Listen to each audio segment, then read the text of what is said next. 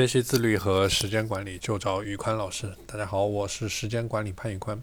今天我们来聊一聊人为什么会拖延，拖延的本质是什么？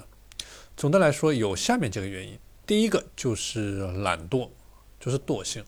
就我们人啊，每个人他都是，其实本质上都是懒惰的，都愿意做一些简单的、不需要费脑袋的东西，比如说，呃，玩乐，比如说你去刷手机、玩游戏，都愿意做最轻松、最快乐的事情。所以说，这个是拖延的第一个原因，惰性。第二个是没有决心和毅力，就是我们说的一种畏难情绪。当你碰见困难的时候，呃，或者说，呃，真正你觉得你迈不过去这个坎儿的时候，你就会。呃，去退缩，然后不愿意去做这件事情，所以说这个也就是我们说的呃畏难的情绪，没有决心毅力。第三个就是完美主义，完美主义，很多人要等到万事俱备，要做的非常的完美，他才愿意去呃去做一件事情。所以说我们说的是一个烂开始好结果强过一个好开始烂结果。第四个点就是，嗯，有的人的性格比较的谨小慎微，他害怕失败，所以说面对艰难的任务的时候，他害怕做不好，他就会状态非常消极，从而去一个拖延。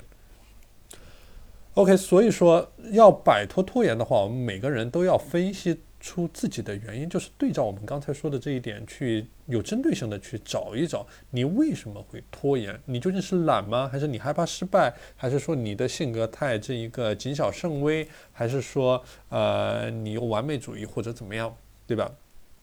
然后根据你的拖延的根本原因，再去制定具体的对策。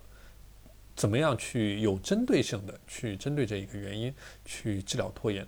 还有一个点就是制定明确的奖赏措施，奖赏措施，对吧？比如说，当你在目标制定的时候，你完成了目标，你没有进行这一个拖延，或者你在规定的时间达到了想要的成果，你就要奖励自己；如果反之，你只要惩罚自己，对吧？